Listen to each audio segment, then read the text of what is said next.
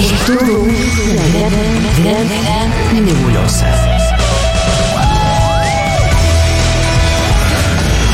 Pero vamos sacando cosas en limpio. Seguro la Habana.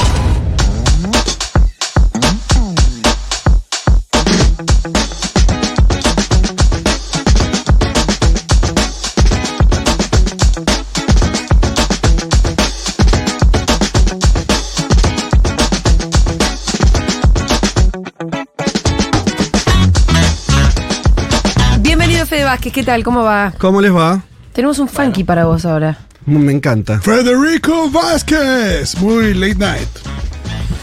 ¿Qué tal? Bien. ¿Cómo le va? Mejor imposible. ¿Cuánto te la cobraron con esto del optimismo que tenías preelecciones? No lo charlamos. ¿Alguno te vino a decir, vos me ilusionaste mucho y demás? Paul y alguno de los de la mañana que se apoyaban mucho en tu- No, no, creo que. Muy buena verde. ¿Qué sé yo?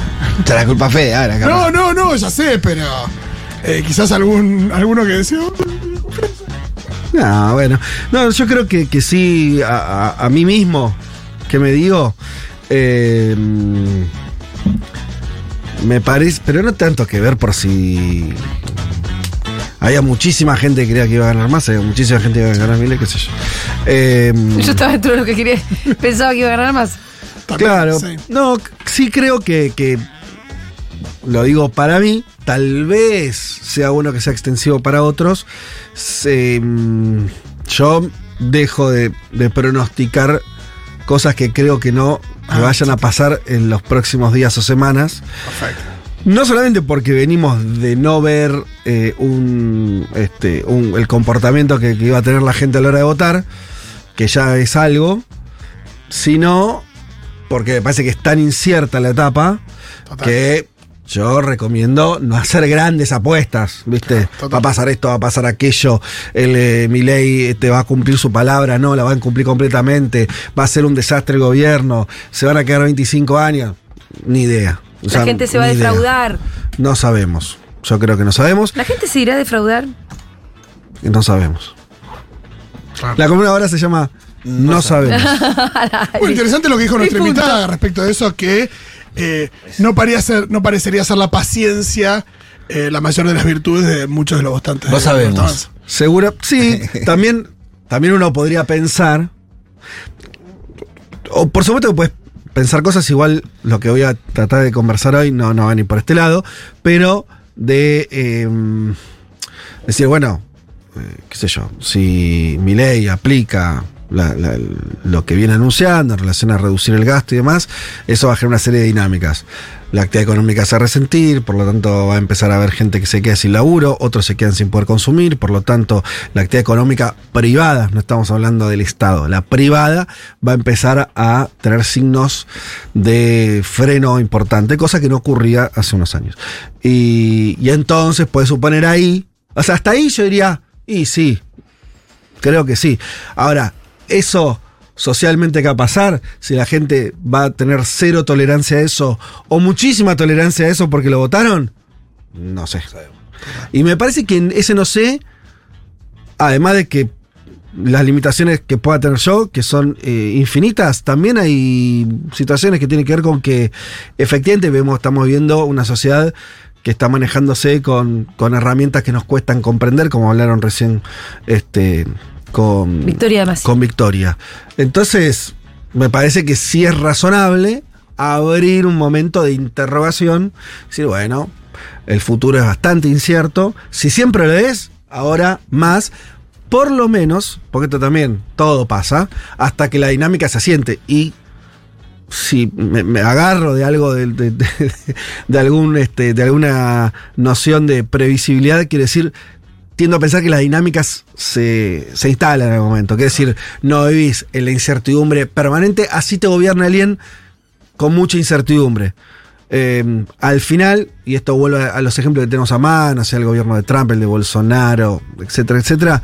Bueno, alguna dinámica después tuvieron. ¿Sí? No es que fueron cuatro años en esos casos donde te levantabas todo el día si no sabías qué iba a ocurrir. Ya en un momento, al- el actor y los actores que rodean al, al nuevo gobierno empiezan a tener una, alguna dinámica y decís, bueno, evidentemente va por allá. eh, y, y nada, qué sé yo, eso. Este, pero bueno, sí creo que hay mucho para pensar en la etapa que viene. Bien, ¿y qué, de qué se trata la columna? Eh, creo que se toca con lo que hablaban con, con Victoria hace un rato, bastante, que es...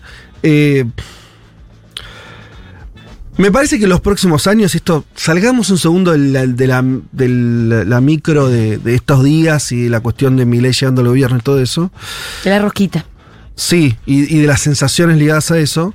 Si abrimos un poco el lente, me parece que hay algo que va a terminar de instalarse en los próximos tiempos, que es cierta discusión sobre, que yo no sé todavía bien cómo llamarlo, pero diría entre lo real y lo no real. ¿Y la ficción? La ficción, lo virtual, La construcción. no lo sé. ¿El relato? no sé. Yo diría que hay una puja ahí que la que creo que de distintas maneras todos la venimos sintiendo. Hay una traducción, usted lo hablará hace un rato y se ha- ya se ha hablado mucho en los últimos años y seguiremos hablando, que son las redes sociales. Que es tal vez como el escenario más claro de algo irreal o algo no, no, no, no material, virtual, que se constituye como centro de la vida de las personas.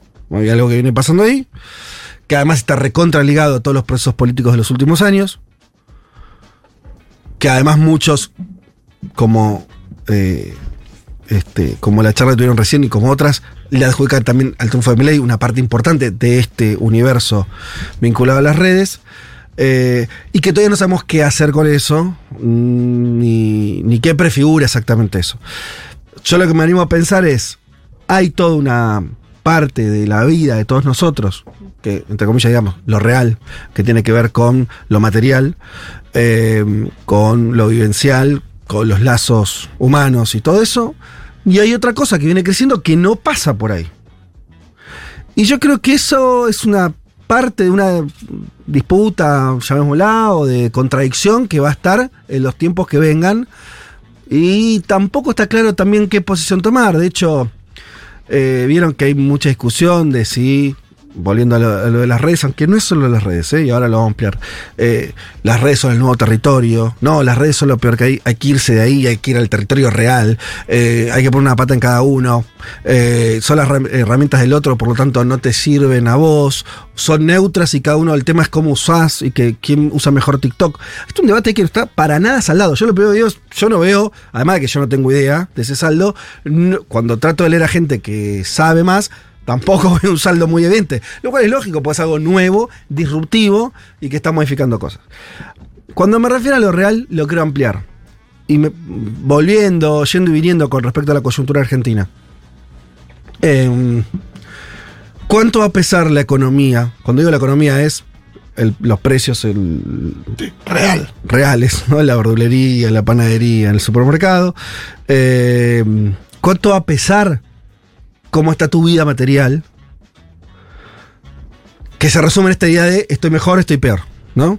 Ya hay un saldo de los últimos años, ¿no? De Macri ma- hasta acá, de, bueno, peor, todo eso, ¿no? Fue empeorando. Sí. En algún momento se empeoraba muy rápido, en otros meseta, pero Siempre ese rucho para abajo. siempre ese rucho fue más bien para abajo que para arriba. Eh, pero me refiero, ¿cuánto va a pesar en la cabeza de la gente eso? Uno tiende a pensar mucho, ¿no? Eso es real. Ahora, Intentan por lo menos algunos medios prepararlos para, para aguantar mucho. Bueno. Con, con- con- con el concepto de votaron esto. ¿Se Claro, acuerdan de porque- la militancia del ajuste, eh, de todas esas notas que había en Clarín en, en el gobierno de Macri, de la moda de vivir en un monoambiente? No sé, comer tierra.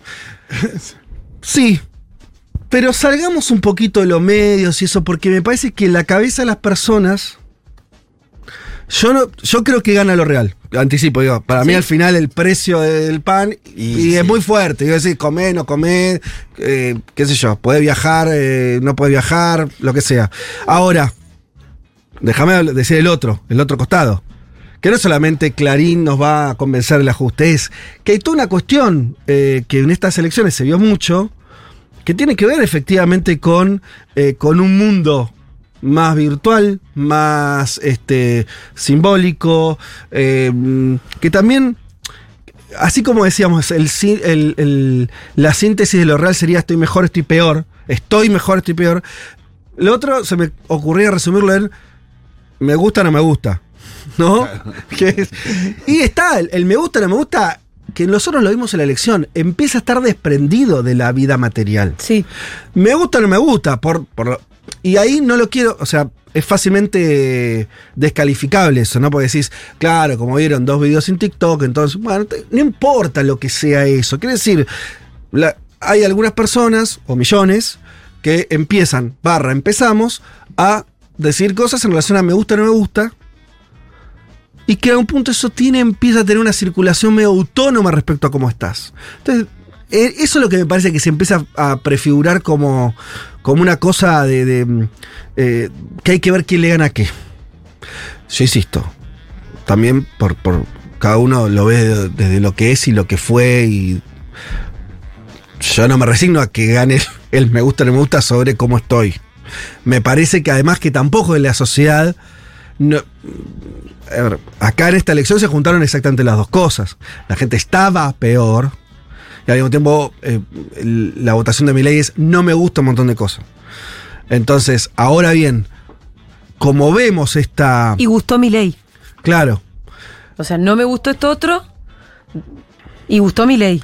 pero creo que... Generó una fascinación. Pero creo que existen esos planos y son planos que no se tocan tanto.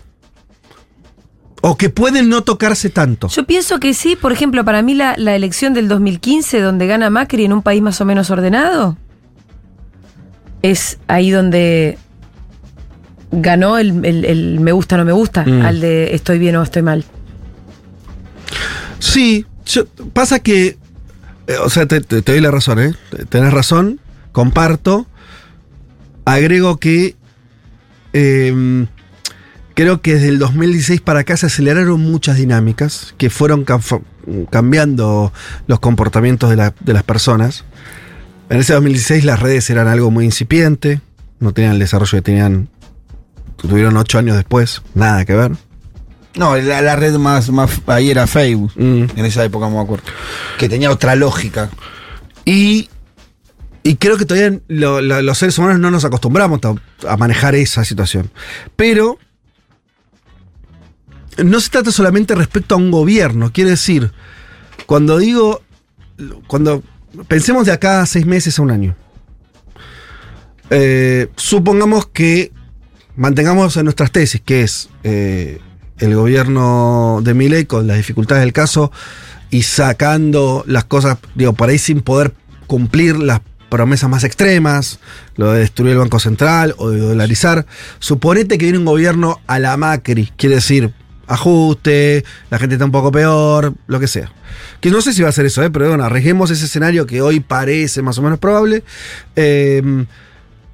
La- el saldo de la gente, de la sociedad más o menos, ese promedio, eh, lo juzgará en términos de cómo venía jugando la sociedad los resultados de un gobierno, o habrá un desacomodo más importante y tendrá sectores que digan, estoy peor, pero me gusta. Yo no, yo no estoy diciendo que vaya a pasar, simplemente digo Es eso. una sí, pero posibilidad. es una re Es una posibilidad, es una, posibilidad. recontra Sí, sí, remil sí. Por eso me parecía que estas palabras podían redefinir algo. Quiere decir, es posible que pase eso. También es posible que el estoy peor le gane por goleada a más allá de que esto me guste, estoy peor. O tal vez no. Sería inédito en términos históricos. Siempre se habla de que la gente vota antenada con el bolsillo, no sé si es- pero ahí para mí hay una falsedad en eso. O sea, no sería una, para mí no es una gran novedad la de puedo estar peor, pero me gusta. Bueno, Por ahí sí, con unos es ribetes una de po- novedad. por ahí, por ahí con un co- co- con, con mucho más eh, predominancia, Mm, porque estamos en un contexto de más posverdad que antes, que nunca. sí. Eh, ¿Y por qué hay partes pero de la para mí no siempre se votó racionalmente. Y racionalmente, por ¿En qué racionalmente estás pensando? quiero hablar del bolsillo. ¿En qué, está- ¿En qué momento no? Vos estás pensando en 2015 pasa que 2015 venía de un estancamiento. ¿Te parece? No, y aparte la propuesta del 2015 tampoco era, era una propuesta muy, muy, era sostenemos lo que está bien, Claro, lo pero globito, yo, la se- alegría. yo separaría una cosa.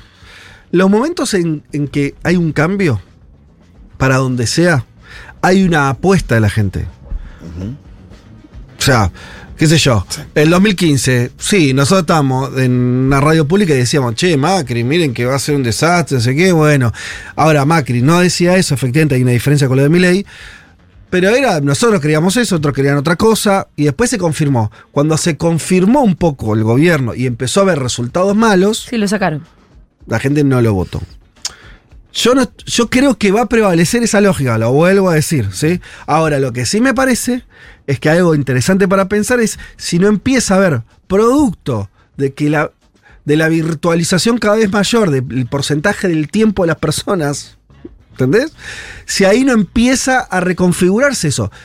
Ojalá que no. ¿Dónde vivís? ¿Acá o acá? Bueno, En un momento ya, ¿dónde vivís? En esta vida ideal que te permite eh, Instagram, hasta con sus filtros. Sí, o esta vida- O en el no- rancho que se te está lloviendo y se te está, y que está comiendo el guiso de antes de ayer. Lo cual también tiene algo de sentido. Lo- los escapismos, cuando la vida real no te dan resultados, La tienen un sentido. La droga, un montón de cosas la gente usa para salir de esa. Exacto.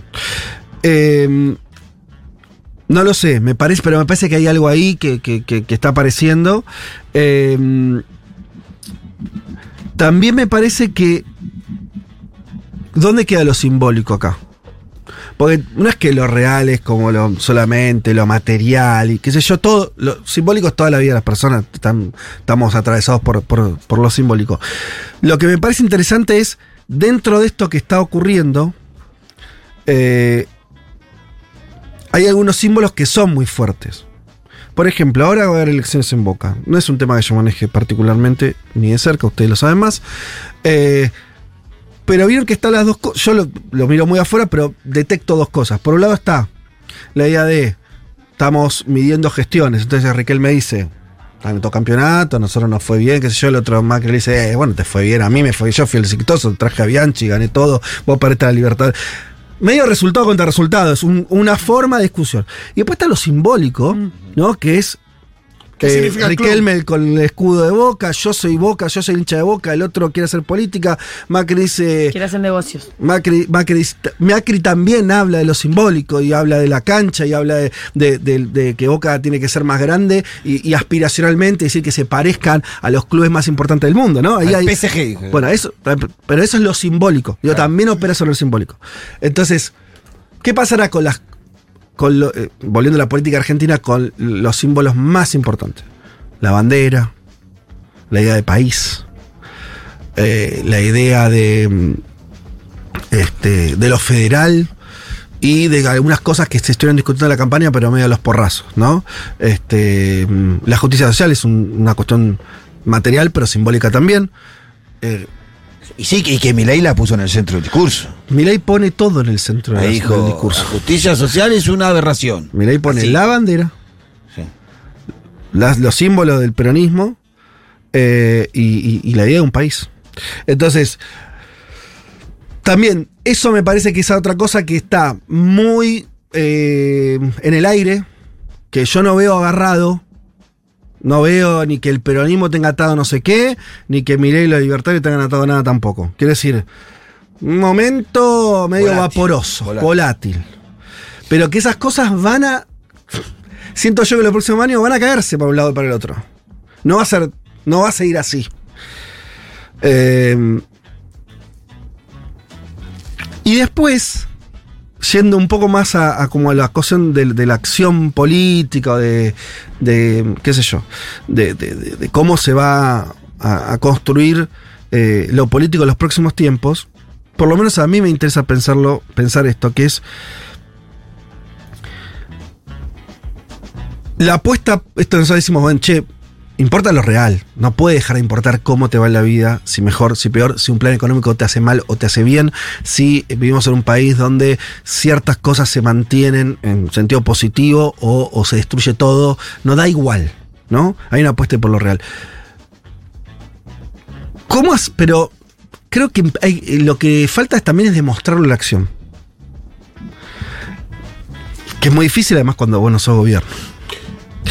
No, Pero- perdón, y pienso que en esta última etapa de la campaña hubo muchas defensas simbólicas de cuestiones cuando la realidad no acompañaba tan bien. Claro. Y no, y no tuvo el efecto que, que uno hubiera querido que tenga. Ahora, yendo a este terreno en el que estamos manejándonos de lo real, de lo real y lo irreal, o lo, lo real y lo virtual.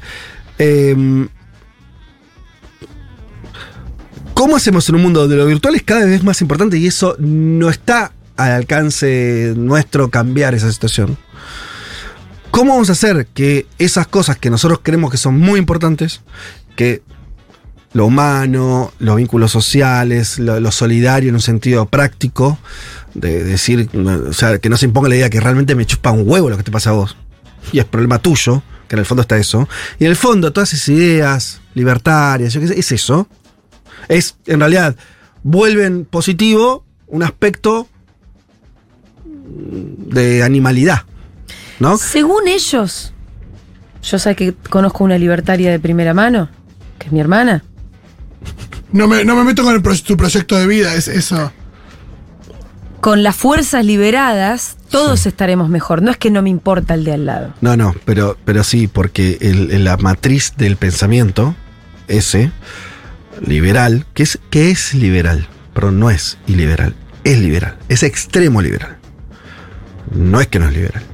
Está, sí, la idea de que la sociedad es un elemento nocivo. ¿Por qué son anarcocapitalistas? Porque es verdad que hay algo, el- hay un tufillo anarquista. ¿Sí? Porque el Estado es malo. Porque el Estado impide ¿sí? Eh, el Estado construye sociedad, ¿sí? Ahora, Regula sí, las relaciones. en el fondo del asunto está la idea de que el otro, no te- vos no tenés compromiso con el otro, vos no tenés responsabilidad con el otro. Bueno, se nota mucho lo de los créditos UBA, lo que contestó mi ley el otro día. Cuando le preguntaron por los damnificados del crédito, del crédito UBA, El que tomó una mala decisión que se joda, dijo. Está, está bien, está todo fenómeno. Sí, Nosotros- base, cuando él dice el respeto irrestricto de la- del proyecto de vida del otro, Sí. es como una separación, es Claro. el respeto irrestricto Exacto. del proyecto de tu vida. Yo ahí no me meto, no, no tengo nada que ver, Bueno, no tengo ninguna- ningún vínculo, nada. Cuando Mondino dice, hablando del, de, de- los piojos. de- Claro, cuando dice los- lo de los piojos, yo entiendo, em, siendo buena leche, que es que justamente es llevar ese razonamiento a lo, re- a lo verdadero, que es, así como vos tenés derecho a ser gay, yo tengo derecho a que me dé asco. Claro. Eso es el respeto y restricto a la libertad del otro. Y nosotros decimos, no tenés derecho a que te dé asco. Y se lo repitió a, a Pero- pero, perdón. Rodríguez, que era el mismo pensamiento, ¿viste? Es que el- lo dijo. sí, pero profundicemos, porque Sí, esto sí. no. O sea, el respeto estricto es lo que está diciendo vos. Es. Yo tengo derecho a que vos me des asco. Bueno, eso es.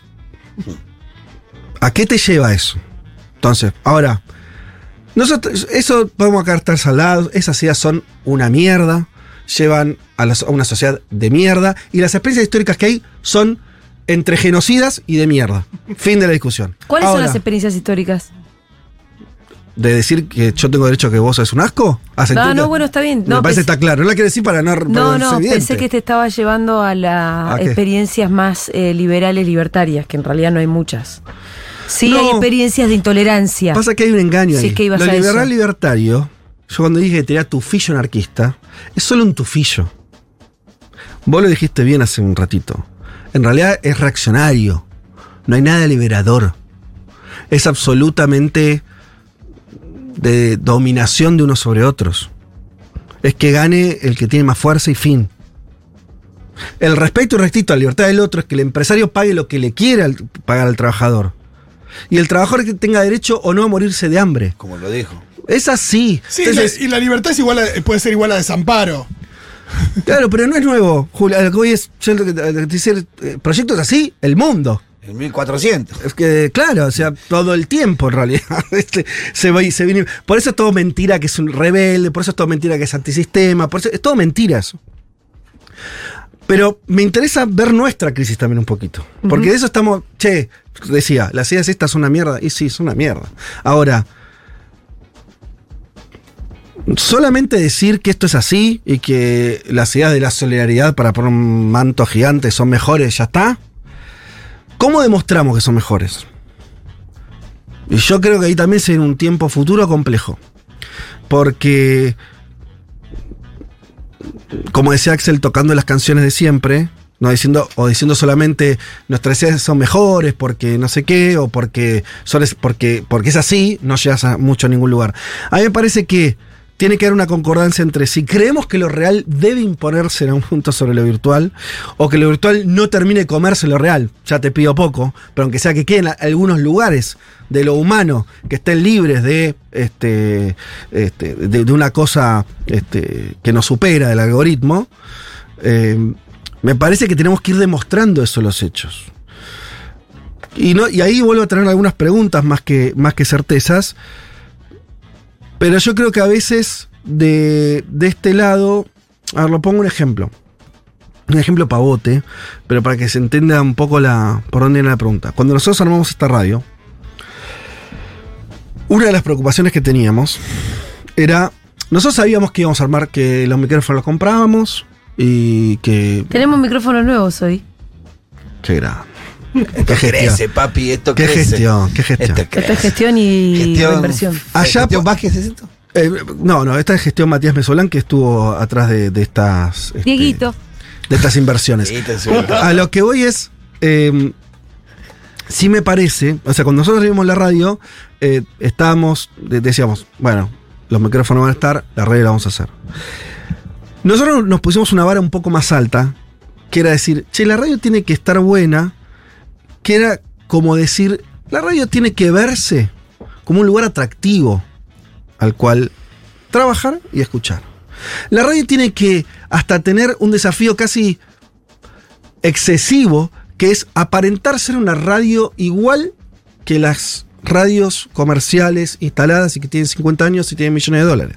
Tiene que verse más o menos parecido. Cuando nosotros fuimos, y lo digo, lo digo yo, muy crítico con las experiencias comunicacionales, que eran eh, que se regodeaban en su propia marginalidad. Lo decíamos en un sentido político, mirá, así no llegamos a ningún lado. Porque nadie quiere eso, al final. Entonces todos terminan después escuchando o consumiendo algo que se vea lindo, que haya mucha gente también que lo vea. La gente se quiere sentir parte de algo que sea interesante. Bueno, solo como metáfora lo digo. Me parece que eso es lo que hay que ir trasladando. Es decir, che, si nosotros queremos que lo real le gane a lo virtual, si nosotros queremos que estas ideas triunfen nuevamente respecto de las ideas que, hacen que la gente eh, se odie entre sí, bueno, tenemos que ir construyendo, ver de qué manera vamos mostrando eso sobre, en, en términos prácticos. Em, hay algo de la crítica de los, ya no digo los libertarios, de los votantes de Milei que es bien otra cosa. Ustedes estuvieron hace un rato, y está buenísimo, también es parte del asunto, ¿no? Diseccionando a esa militancia, cómo piensan, qué libros leen, qué cosas consumen. Ok, ahora, pensemos ahora el votante, ¿no? Eh, que estaban muchos en la peli de César, ¿no? Eh, gente que vota, que bueno, si le lleva Milei, sea por las redes, por la tele, no importa, y, y- y- y lo votan. Eh, creo que también hay una experiencia de lo real de esa gente, que es un saldo muy poco atractivo de lo que nosotros mismos defendimos.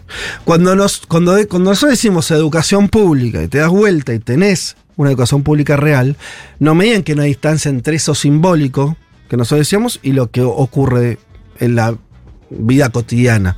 No todas las escuelas, no de todos los lugares, pero sabemos que el promedio de esa experiencia a veces no es la mejor. Y el punto, ¿sabes qué?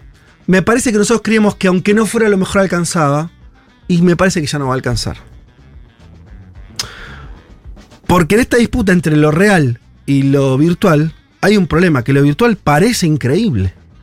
Entonces te eleva mucho el, el- el- ¿no? el- la vara. Parece bárbaro. decir. Parece bárbaro. Creo que. Entonces, ¿cómo, perdón, cierro acá. ¿Cómo, ¿Cómo vamos a construir eso real? ¿Cómo vamos a hacer que esos espacios que nosotros queremos defender sean atractivos?